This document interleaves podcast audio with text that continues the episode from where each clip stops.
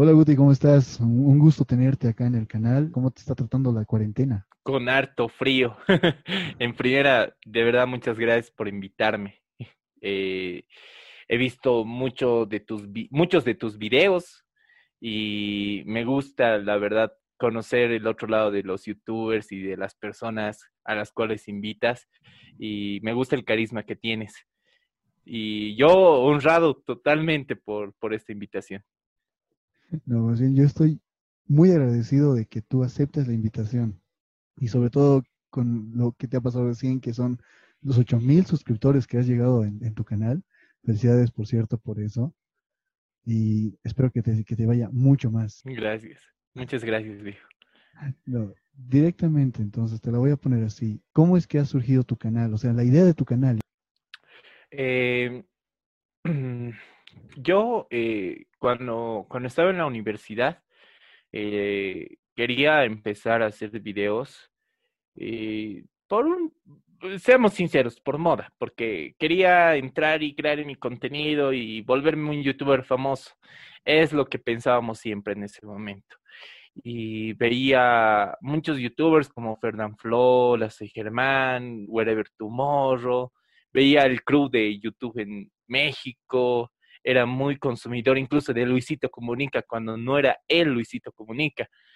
Eh, entonces, todo, todo eso ha ido influyendo en el, en el tema de que a mí desde pequeño siempre me ha gustado, mm, no sé, el teatro, era campeón de declamación en mi colegio, era una persona que estaba muy metida en, en, en, los, en el arte y también en, no sé, siempre me consideraba una estrella, se puede decir. Y yo quería iniciar mi, mi canal por eso, pero lastimosamente no era un chico que era tan concentrado en las cosas, no era tan disciplinado ni tan dedicado al estudio. Eh, y la verdad, eh, se me frustró el primer intento de, ser un youtuber cuando yo falsifiqué mis notas de la universidad. Eh, lo hice porque no tenía buenas notas y además mis papás siempre me iban pidiendo el boletín cada mes. Yo estoy en una, bueno, estaba en una universidad privada, entonces ellos pagaban eh, la, la, mensualidad siempre y cuando ellos respondan, ¿no? Con las notas. Y, yo para vivir mi, mi juventud y, y, cualquier cosa, al fin y al cabo era un malcriado. Y falsifiqué mis notas, entonces mi papá me pilló y de no, no se pudo iniciar el proyecto. Ya luego, eh, mm, ya ya luego de que empecé a estudiar, empecé a meterle bien a las cosas, eh, ya estaba terminando la carrera, eh, entonces dije, ahora es cuando. Ya, todo está bien, todo ok con mi familia y le meto ahora sí. Eh, lo que te estaba hablando, ¿no? Del primer intento ha debido, ser el 2014, por el Mundial de Brasil, más o menos, donde el boom de youtubers estaba ahí, ¿no? Entonces, no funcionó, y fui hasta el 2017, donde ya prácticamente estaba acabando todo. El 2017 creé un crew, tipo Wherever Tomorrow Crew. Era la idea, en realidad. Eh, generar todos mi, bueno, agarrar a todos mis amigos que tengan un talento especial, juntarnos y darnos a conocer y una vez de que ya nos diéramos a conocer, recién separarnos, hacer nuestros proyectos y todo eso. Esa era la idea, en, la idea original. Y bueno, lastimosamente, a veces los planes no son tan apegados a la realidad y nos separamos. Eh, yo me fui a vivir a Colombia un tiempito por una beca que tuve eh, y de más allá de eso, yo extrañaba tanto Bolivia, nuestro país y todo eso, porque es muy diferente ser un boliviano afuera que un boliviano dentro de tu país. Y veía videos de Julio GRD, veía videos de incluso Caplex, que esas veces eh, ah, fue su boom de Caplex. Entonces dije, me gusta viajar, me gusta conocer, me gusta hacer cosas eh, para los lugares a los que voy. Y empecé a grabar videos, eh, con la idea de que tal vez algún día salgan a la luz. Eh, volví a Bolivia el, 2000, el 2018, la idea era poner todos mis videos ahí, pero no los hice por desmotivación. un año después, el 2019, dije, ya, o lo hago ahora o no lo hago nunca. Y empecé a subir mis videos de esa manera. O sea, ha sido mucho un ida y vuelta, ida y vuelta. Pero al final me decidí por meterme de lleno desde el año pasado. Entonces, 2018 has empezado tu canal en sí, que es Oye Guti, en el cual tú has empezado a subir y la verdad te he visto muchos de tus videos, me gustan. Has tratado de mostrar tanto tu faceta en diferentes formas. Entonces, aquí va una de mis preguntas. Eh, ¿qué, ¿Qué es lo que más te ha gustado hacer a ti hasta ahora del contenido que tienes en tu canal. Porque en tu canal tienes variedad, tienes desde videos informativos, tienes blogs, tienes críticas, entonces, ¿cuál es el que más te ha gustado hacerlo hasta ahora? Creo que en algún momento me ha gustado más hacer contenido social, o sea, que no sea el trending o la tendencia del momento. Siempre he considerado que esos videos informativos eh, son videos que para mí son muy fáciles de hacer. No por el hecho de hacerme altipazo ni nada de eso, sino es agarrar la cámara y decir, eh, el día de hoy ha ocurrido esta noticia y pa, pa, pa, y pa. Es muy fácil. El, he tenido tal vez el percance de que tal vez esos videos que son muy fáciles de hacer también son mis videos más vistos de mi canal. Y es algo que me choca, que no me gusta tanto porque hay otros videos que sí le meto un poco más de edición, un poco más de producción, incluso guion.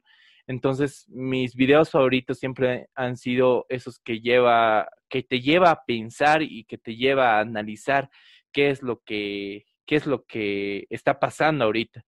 Un ejemplo, el video de por qué Luisito Comunica no vino a Potosí, el video de por qué lo copiamos a Luisito Comunica, el video de mi video favorito, el de que suben los precios de la cuarentena, un blog que hice recientemente, ¿no? Con el nuevo formato y todo eso, que me tomó mucho hacer el video y, y el guion y todo eso, y a mí me encantó porque siempre he tratado de darle un, un, plus más o, o, que te haga pensar, que te haga analizar, o el mismo video del Te amo de, del 21 de septiembre, que en realidad era un video donde te daba a conocer que amaras la naturaleza y no lo material. Eh, son videos que me encantan, pero lastimosamente no, no son tan vistos. Quería saber también acerca de tu viaje a Colombia. ¿Cómo es que se te ha dado esa oportunidad? Porque no muchos bolivianos, o al menos de los que yo conozco, no muchas personas bolivianas, se van al exterior para estudiar o para trabajar tal vez y demás. Eh, tienen ese temor. Entonces, quisiera que nos cuentes un poquito acerca de esa experiencia que tú has vivido en, otro país, viviendo en otro país en sí. Em, hubo una charla en mi universidad donde llegaron los hermanos Benavides, que son los productores de la película Engaño a Primera Vista. Ellos nos, nos hablaban prácticamente de cómo somos los bolivianos y por qué tenemos tanto miedo a, cambiar o a salir de nuestra zona de confort. Yo escuché estas charlas y me encantó tanto que realmente dije, o me muevo hoy o no me muevo más. Y Yesid eh, se ha vuelto recuate mío y, me ha recomendado, oye viejo, andate, andate. Lo que más te recomiendo es de que ahorita salgas de tu zona de confort, que te vayas a otra ciudad, que veas cómo son las cosas en, en otro lugar o en, en, otra perspectiva en la cual no estén tus papás o, o no estés en, en, tu zona de confort, pues.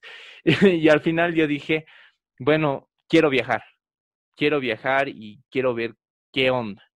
Y en ese momento apareció una organización que se llama IESEC. IESEC es una, una organización de jóvenes que es partidaria de la ONU en, el cual hacen proyectos, proyectos para, para ONGs, ayudas a niños desamparados, a niños eh, que, que, no tienen papás, mamás, ayudas realmente a, mejorar la vida de otras personas en otros países, muy aparte de que tienes un intercambio cultural y, y, casos, causas impacto eh, en otras personas. Entonces yo agarré la oportunidad de irme con IESEC, fui el primer voluntario de toda mi universidad y creo de Potosí, por la sede de Potosí, que me fui me fui a Colombia, me fui a Medellín, fui a trabajar con una escuela de niños que se llama, perdón, con una fundación de niños que se llama Jimena Ricollano. Eh, ahí trabajé en el área de marketing porque estaba muy, muy compenetrada mi carrera. Eh, eh, les gustó tanto mi trabajo a las personas con las que estaba ahí que incluso me ofrecieron un puesto de trabajo muy, muy por fuera de mi voluntariado. Me dijeron, te queremos aquí, queremos que trabajes con nosotros. Entonces yo me quedé un tiempito más para ver qué onda y todo eso. Y bueno, al final siento que he aprendido mucho de una nueva cultura, de un nuevo país y me he sentido lleno, me he sentido completo. Añoraba volver a mi país para tratar de impactar o poder cambiar o poder replicar lo que he aprendido allá. Y tal vez hasta ahora creo que ha sido una de las mejores experiencias que he tenido en mi vida. Y dime una cosa, eh, de tener la oportunidad, ¿te volverías a ir del país? ¿Volverías a salirte de acá? ¿O te quedarías en, tu país? Sí, me volvería a ir. si, si tuviera la oportunidad en, en la cual sea una oportunidad estable y segura para mí, para mi familia, me iría. Si no lo es, no es seguro si, si, si prácticamente va a ser a la nada, prefiero esperar a una nueva oportunidad. Pero si, si hubiera esa, uff, obvio, me voy. No, no hay lío, no hay, no hay dónde pensar. ¿Y a qué parte del mundo te gustaría ir? ¿A qué región? ¿Te gustaría quedarte aquí en América? ¿Irte tal vez a un país de Europa? ¿Irte más allá a Asia? ¿Dónde te gustaría vivir si te diera la oportunidad de estar con un trabajo estable, con, una, con un buen sueldo y demás. ¿Dónde te gustaría estar? Bueno, para ir y no volver, no creo. Yo creo que el mejor lugar para, para estar en una estabilidad total es mi país, pero para poder conocer otras culturas, eh, me gustaría ir a todos los países donde Residente hizo su disco el ADN, ¿no? El ADN latino que tenemos.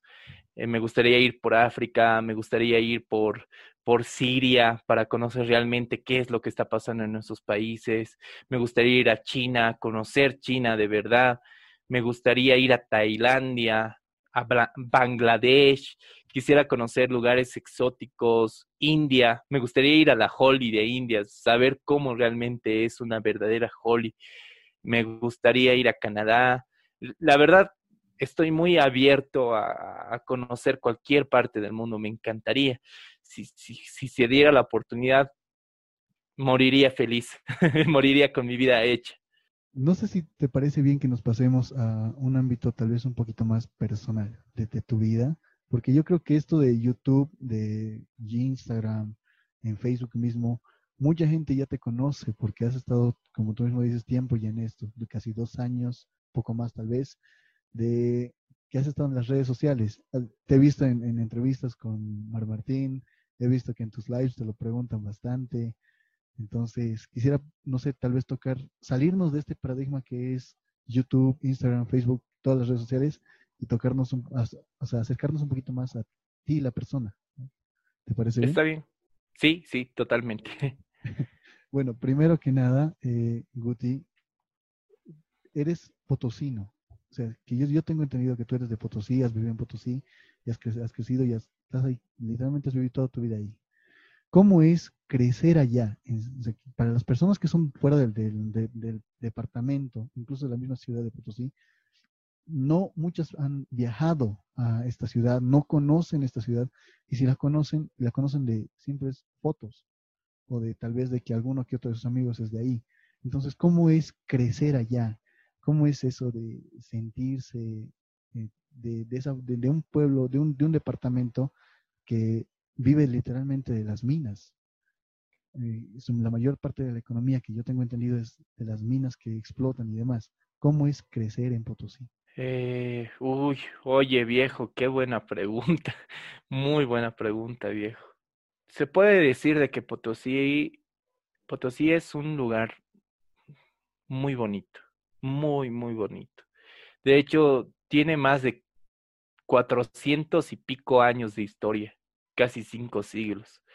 Es una de las ciudades más antiguas de Bolivia, de Bolivia y de toda Latinoamérica, porque pucha, hemos tenido tanto potencial de que en un inicio Potosí era lo mejor del mundo. En, los, en el año 1600, más o menos, Potosí era una ciudad más poblada que incluso París. Era tan importante su economía que el mismo Perú no sería lo mismo. Misma Argentina y Chile no serían lo mismo. No hubieran sido una potencia económica para nada, si no hubiera sido gracias a nuestra plata. Y creo que el problema también es eso, ese mismo hecho, de que tal vez eh, no tenemos esa importancia de vida o esa importancia que, que se merece Potosí por, por el lado histórico, se puede decir. Es, es una ciudad pequeña, sí. ¿Para qué? Una ciudad muy olvidada, ni, pensarlo ni dudarlo. O sea, en Bolivia incluso hay un mame, ¿no? De, que, ay, sí, eres de Potosí, ahí llega el internet, o cuánto frío hace en Potosí. creo que no tienen una idea real de cómo es la ciudad. Y tal vez en el sentido social, siempre hemos vivido con esa espinita en el, en el corazón y el dolor que, que tenemos por ser una ciudad que tiene un increíble potencial, pero no, no es reconocida, que no es, que no, no le dan la importancia que se merece. Desde pequeño siempre nos han enseñado las leyendas, la historia, toda la riqueza cultural que tenemos. Y es por eso que tal vez el potosino es muy regionalista, es muy arraigado a sus raíces y sea de donde sean o vayan donde vayan, siempre van a añorar Potosí. Eh, ciudad fría, sí, ¿para qué? muy fría, la verdad, pero es muy cálida en el corazón, muy cálida en el corazón de su gente. Eh, tal vez por ser pequeña la ciudad y todo eso, yo he vivido una niñez en la que tenía muchos amigos, eh, vecinos, de, mi propio manzano, donde jugábamos todas las noches, nos sacábamos la mugre, haciendo carreras en bicicleta, y el típico, he tenido una infancia muy bonita, la verdad.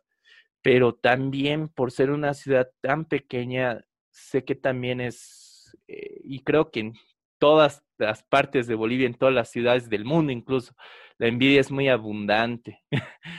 Siento de que como es pequeñito y como todo el mundo te conoce aquí, siento de que también no te apoyan en, una, en un aspecto. Siento, yo he percibido eso, ¿no? Siento que, que han, eh, se me han cerrado algunas puertas. Siento que el potencial que podríamos tener podría ir mucho más allá, pero no nos apoyamos entre nosotros. Y ese es el lado negativo que tiene nuestra sociedad en general ya no quiero monopolizar esto, viejo. Seguí, tu, seguí tu pregunta. No, está, está interesante, está interesante, la verdad. Y me gusta que hables así de, tu departamento, que tengas ese, de tu ciudad mismo, que tengas ese cariño por tu ciudad, porque te ha visto crecer. Ahí también va mi otra pregunta que te podría hacer y que me gusta hacerla, es ¿qué tan diferente es tu personaje en YouTube? Porque yo lo considero un personaje detrás de las cámaras, el de Oye Guti, con tu persona en sí que es Guti Montalvo. Entonces, ¿cuál es la diferencia que tú le encuentras? ¿O, son la misma persona, la misma cosa en el día a día? No, para nada. De hecho, cuando mi, persona, Guti, Guti es una persona súper divertida, carismática, eh, te puede sacar una sonrisa, súper empática, eh, es una persona que si te ve triste, trata de cualquier manera volverte a hacer reír. Eh, si, si, algún problema hemos tenido, tal vez trato de buscar la mejor solución para limar las asperezas y poder volver a ser amigos o, solucionar cualquier problema. Cariñosa, súper cariñosa, amante de, su familia, de su entorno. En, un, en algún momento Guti era amiguero, era una persona que se rodeaba de mucho, era muy social, socialmente activo, se puede decir, en, en, eh, en los cuales tenía muchos amigos que incluso, incluso no sabía que lo conocían. Pero ahora ya ha cambiado la cosa, o sea, Guti ahora es una persona que, no sé, muy solitaria se puede decir. En cambio, en YouTube, Oye Guti es una persona que trata de cuidarse mucho, muchísimo con respecto a las críticas, muchísimo a la hora de hablar y, acertar en las palabras que uno hace, porque sabemos de que vivimos en un mundo donde la gente se ofende por todo. Lastimosamente es así. Y a veces también Guti es una persona que está muy tensa, que, que a veces a veces le gustaría hacer otro tipo de contenido u otro tipo de cosas donde no le criticaran tanto, que, que, que, fue, que esto sea una plataforma en la que puedas expresarte libremente sin que te digan o tarado, o que estudies, o que, o que eres un feo de mierda, o, o algo así. siempre, siempre Guti trata de cuidarse y tener un plan B en las espaldas. Y, y bueno, por lo menos eh, tratar de ser el Guti que es en la vida real, pero con las limitaciones que tiene la plataforma. Qué bien que tengas las dos personalidades separadas, porque yo creo que eso es muy importante en este mundo de que son las redes sociales, de tener dos personalidades totalmente separadas en cierto aspecto, para que así también lo que veas en los comentarios no te afecte. Y quisiera saber eso también de ti qué tanto los comentarios malos de los haters, de, los, de esas críticas que te hacen y demás, afecta no a Oye Guti, sino qué tanto le afecta a Guti Montalvo en su día a día. Oye, viejo, estás deschapando todo, viejo. no te estás guardando nada, ¿no? a ver. Sí, sí. Has venido con toda tu artillería, viejo. eh, mentiría totalmente. Sería una persona hipócrita, sería el más mentiroso del mundo si dijera que no me importan las críticas. Si es así, no sería humano, para nada. Y creo que muchos de los youtubers van a decir, ah, no, que no te importen las críticas. Eh, te tiene que valer lo bueno y también lo malo que te digan. Pero en un mundo ideal, en un mundo en la que no tengamos sentimientos. Y yo lastimosamente o tal vez afortunadamente soy una persona puro sentimiento. Pero también he tratado de, de, de manejar esto, de, de no darle tanta importancia a cosas que me puedan perjudicar en un futuro y darle más importancia a cosas que tal vez me puedan ayudar a crecer. A veces de las críticas yo también aprendo. A veces de las críticas me doy cuenta de qué estoy haciendo mal. Y a veces también las cosas o la asertividad que puede tener la gente con mi contenido al decirme eh, o al apoyarme, también me, me ayuda a ver si, si realmente es un apoyo real o es o es un apoyo solamente por el video. Entonces uno aprende de ambas cosas y la idea es tratar de, de ser neutral, de, de decir, oye, no lo eres lo mejor del mundo y tampoco eres lo peor del mundo, no te la creas tanto. Entonces la idea es ser consciente de eso y tratar de manejar tus sentimientos. Qué grandes palabras de parte de, de ti. La verdad, eres uno de los primeros que me dice, que los, los comentarios malos y buenos tienen que ser de igual relevancia para ti, para que te puedas crecer como persona. ¿Cómo, cómo es que Guti Montalvo ha evolucionado gracias a Oye Guti? Guti era una persona que, mm, que idealizaba mucho las cosas, que tal vez tenía muchos sueños, metas, aspiraciones que quería lograr en la vida muchas, de hecho, y muchas puertas abiertas por todo lado. Pero me, Guti también era una persona que no conocía mucho de la vida. Era inexperta, no era tan madura, no le importaban tanto las cosas importantes y le importaba más las cosas joviales. Era más de, de, de que salga bien una fiesta, porque yo organizaba eventos antes. Yo era más de que salga bien esa fiesta, que podamos ganar buen dinerito, que podamos vender bien. Esa era mi vida. Pero ahora ya es totalmente diferente. Siento de que ha habido un cambio brutal en mí, porque no era una persona disciplinada y YouTube me ha dado la disciplina realmente que merecía en el, en el hecho de ponerte a trabajar, en ponerte a mejorar y en ser constante y en meterle una y otra vez y, y perseverar por más malos comentarios, por más malos resultados que tenía. Yo era una persona acostumbrada a que todo le vaya bien, pero no sabía, no sabía aprender del fracaso. No, no sabía aprender de, de cosas no tan acertadas. Y YouTube me ha hecho entender de que a veces no siempre salen las cosas bien y de que tengo que aprender de mis fracasos, que tengo que saber lo que está mal para después volver a hacer las cosas bien. Y también me ha enseñado mucho de que las, las personas somos humanas, que, que sentimos, que tenemos sentimientos, emociones, que tenemos todo ese tipo de, de, de, de cúmulo, de cúmulo que hace un ser humano. Y yo no lo veía así, yo, yo lo veía a la gente como, tengo que vender y vender y vender y ya. Pero eh, YouTube me ha dado el otro lado. Entonces sí has tenido una gran evolución de tu misma personalidad gracias a YouTube. Sí, totalmente.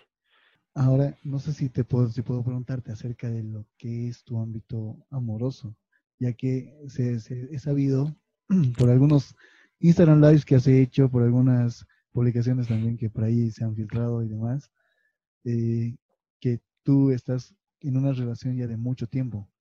Entonces, no sé si, me permites preguntarte acerca de eso. Eh, eh, sí, sí, sí. Em, siento que esos ámbitos son un poco privados. De hecho, en algún momento también yo había pensado de hacerlos públicos y, que me olvide de, de, lo demás y que me valga. De hecho, aún lo pienso también, pero sí estoy en una, en una relación formal, muy formal y muy larga.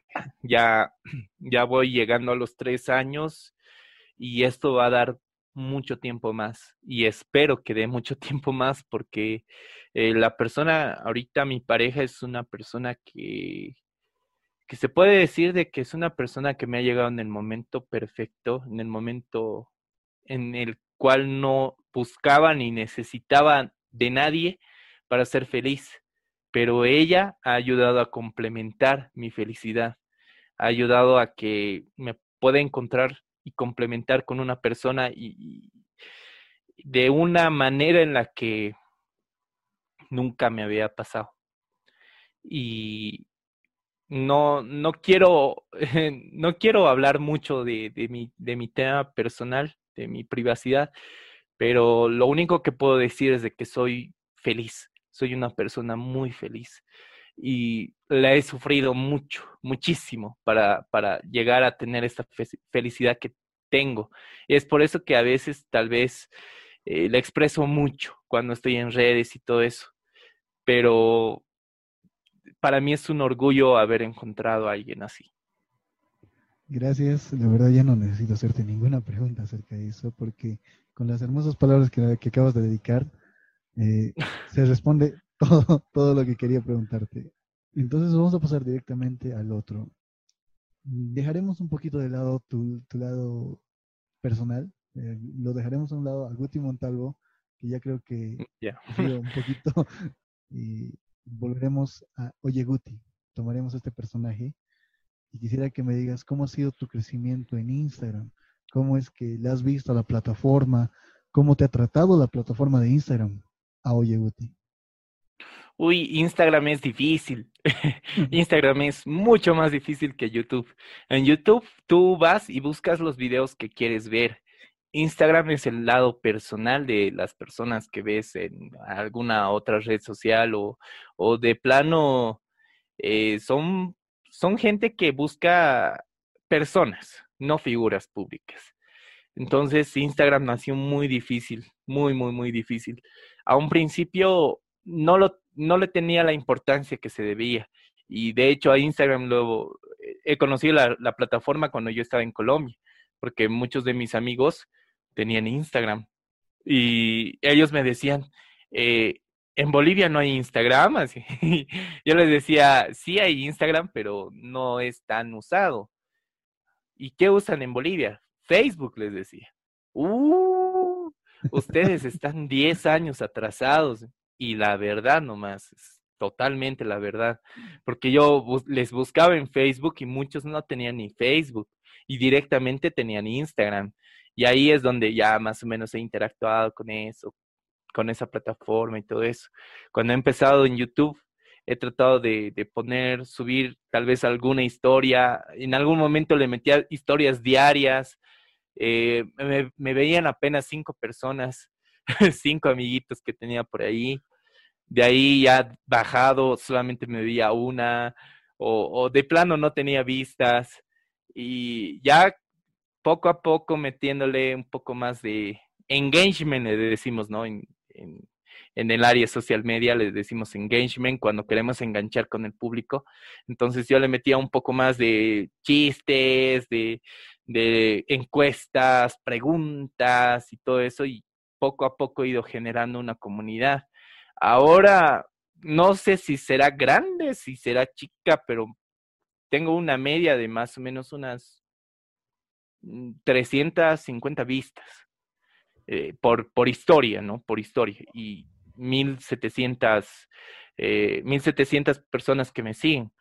Pero no sé si estará bien, no sé si estará mal, la verdad no, no estoy seguro. Nunca he, tenido la oportunidad de, de, sentir mucha más gente, pero para mí está bien que me siga una persona y, esté pendiente a, mí o que le interese siquiera mi opinión, soy muy feliz, muy, muy feliz.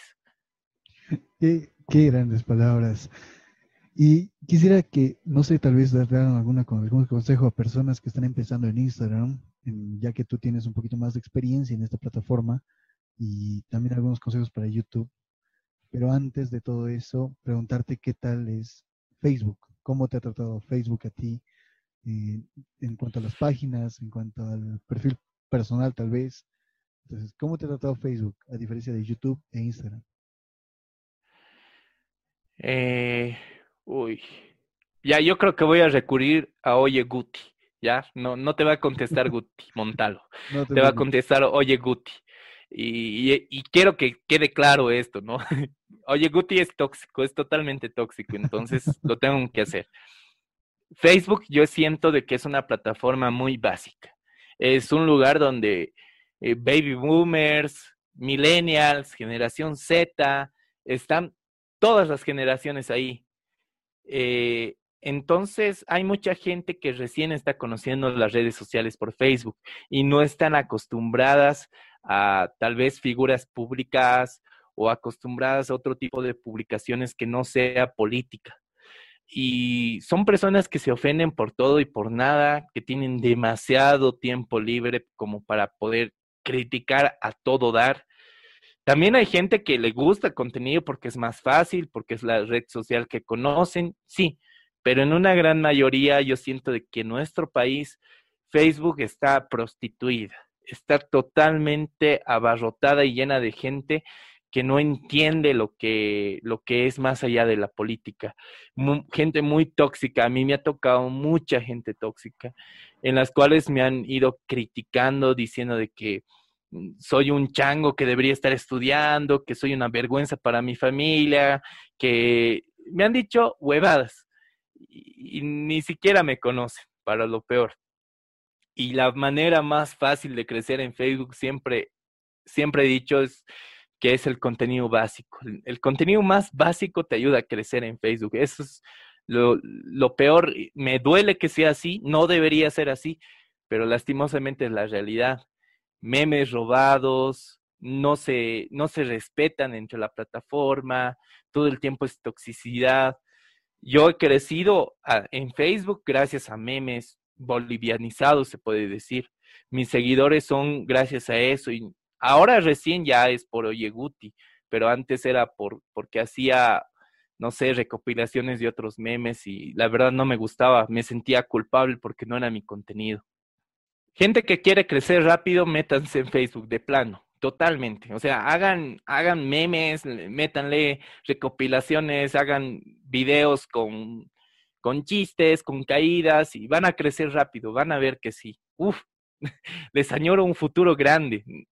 En menos de un mes van a llegar incluso a 10 mil likes, ¿Por qué no decir 100 mil? Van a llegar normal, tranquilamente, pero para, para tener ese enganche con la persona y realmente te puedan conocer como figura pública o por lo menos te puedan conocer tal y cual eres o te puedan seguir por lo que haces, no las recomiendo, porque Facebook no es así, no es una plataforma de, esa, de esas características.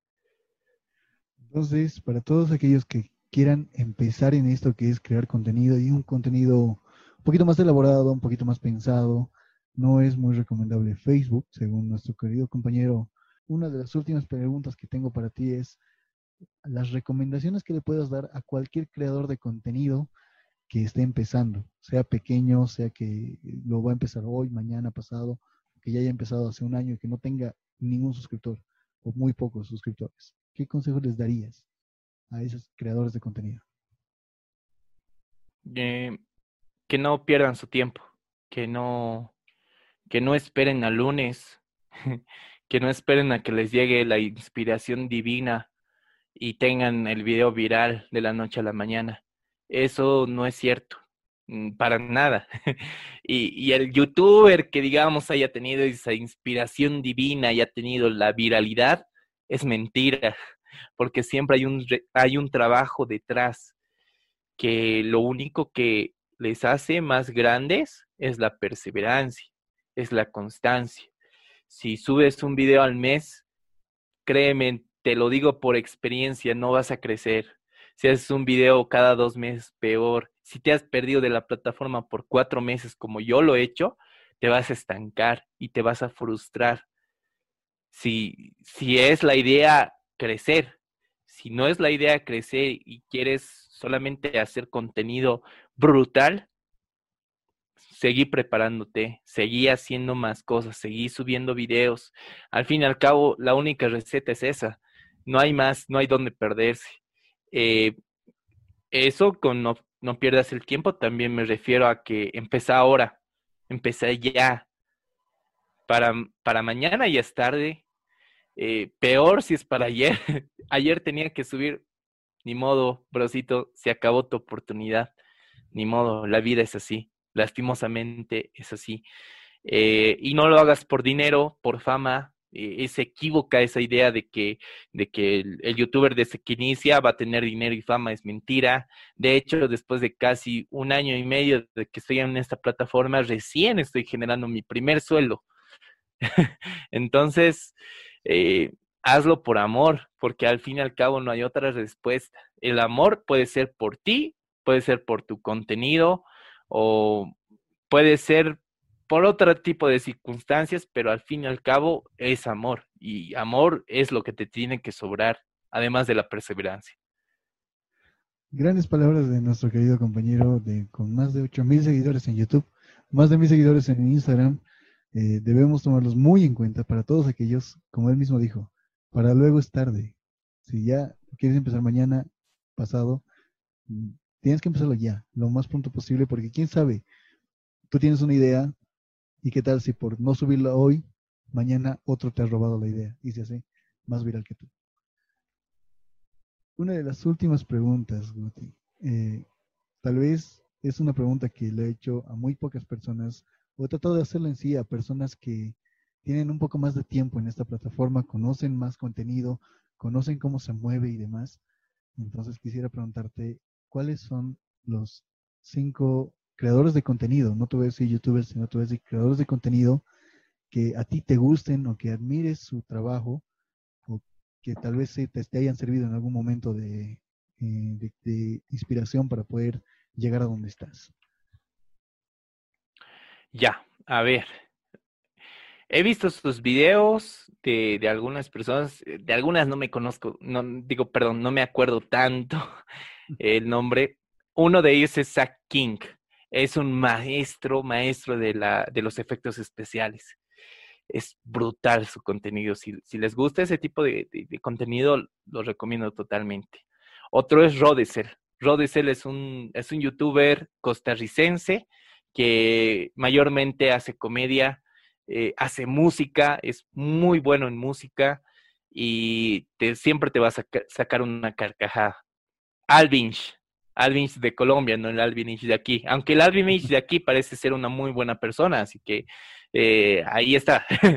Alvinch de Colombia es es un, es un youtuber que ya prácticamente tiene fama mundial por ser uno de los mejores músicos, eh, que, que, se puede decir de que hace una autopsia a la música y nos, nos, la, escribe tal y cual es. Describe, perdón. Em, otro contenido que me gusta es el de Portillo. Portillo es un chango menor que yo, incluso creo que tiene 22 años, si no me equivoco. Es español eh, su contenido es muy creativo, demasiado. Un día puede estar haciendo un blog de cómo, cómo eh, hacerse pasar por guardia de seguridad, al otro está buscando ovnis, en otro está haciendo expediciones urbanas y es un contenido entre filmmaker y blogs y me encanta ese contenido, me gusta. Al final, eh, también me gusta ser crítico, son dos lados. Puedo recomendar a Washingo, puedo recomendar a mm, este tipo, el que ha creado el Dame tu cosita, no me acuerdo, el Chombo, el Chombo, pucha, gran youtuber, Longrod, Longrod, otro grande, los grandes. Yo, a mí, yo, yo flipo con todos estos videos. Fede Lobo, pucha, Fede Lobo. Si ustedes no saben lo que significa constancia y perseverancia, vean a Fede Lobo y lo van a entender totalmente. Una persona que no es figurita, se puede decir, o sea, que no es guapetón, que no es un tipo, el, el típico modelo de YouTube, no lo es, pero tiene carisma, tiene constancia, perseverancia, sabe cuándo evolucionar su contenido, sabe cuando las cosas no están funcionando, en qué momento cambiar a otra cosa. Entonces, si quieren ver el verdadero éxito en YouTube, síganlo a Fede Wolf o Fede Lobo. Grandes youtubers, grandes personalidades y con muchos suscriptores tanto en el, exterior. Ahora nos vamos a algo más regional, porque no, no te he escuchado mucho de los youtubers de Bolivia. Entonces quiero saber cuál es el contenido que tal vez a ti te gusta más, que igual, la misma cosa que te gusta, que te recomiendas o que tal vez te han inspirado en algún momento para poder crear tu contenido de Bolivia. Uy, inspirar, inspirar, inspirar, no tanto. Respeto sí, tal vez. Respeto sí, porque, porque también hacen un buen contenido. Eh, actualmente estoy viendo un chico que se llama Chris Emprende. De hecho, es un chico que está en nuestro grupo de youtubers eh, y es un, es un tipo que está muy bien preparado y se nota que la piensa cuando hace videos y siento, mi instinto me dice de que va a ser un grande, grande, grande, grande. Yo siento de que ese chico va a llegar al millón, solamente que le está faltando darse a conocer un poquito más. Después, eh, contenido buenardo, Vincenzus. Vincenzus es un youtuber, Gamba, es cruceño. Eh, ha hecho varios videos que están, eh, no están tan bien valorados, se puede decir. Ha hablado sobre la coca, ha hablado de comida boliviana, ha hablado también de la carta Evo Morales que se ha hecho viral en Instagram. Es un tipazo, tipazo para hacer contenido. Otro, Secaquivo, Secaquivo, si no me equivoco, es una persona que está estudiando eh, algo con comunicación, no estoy muy seguro. De verdad, Seca, si ves esto, mil disculpas, bro. Eh, Secaquivo, uno de los mejores youtubers de Bolivia. De plano lo digo. Eh, contenido social, crítico, fuerte, crudo y justo lo que necesitábamos en la plataforma, alguien que nos sacude y diga, carajo, estás haciendo las cosas mal, date cuenta. Entonces, Kibo es un grande en ese aspecto. No tiene muchos suscriptores, pero bueno, yo sé que muy pronto los va a tener. El Tete, el Tete me encanta su contenido del Tete, me, me, fascina el Tete.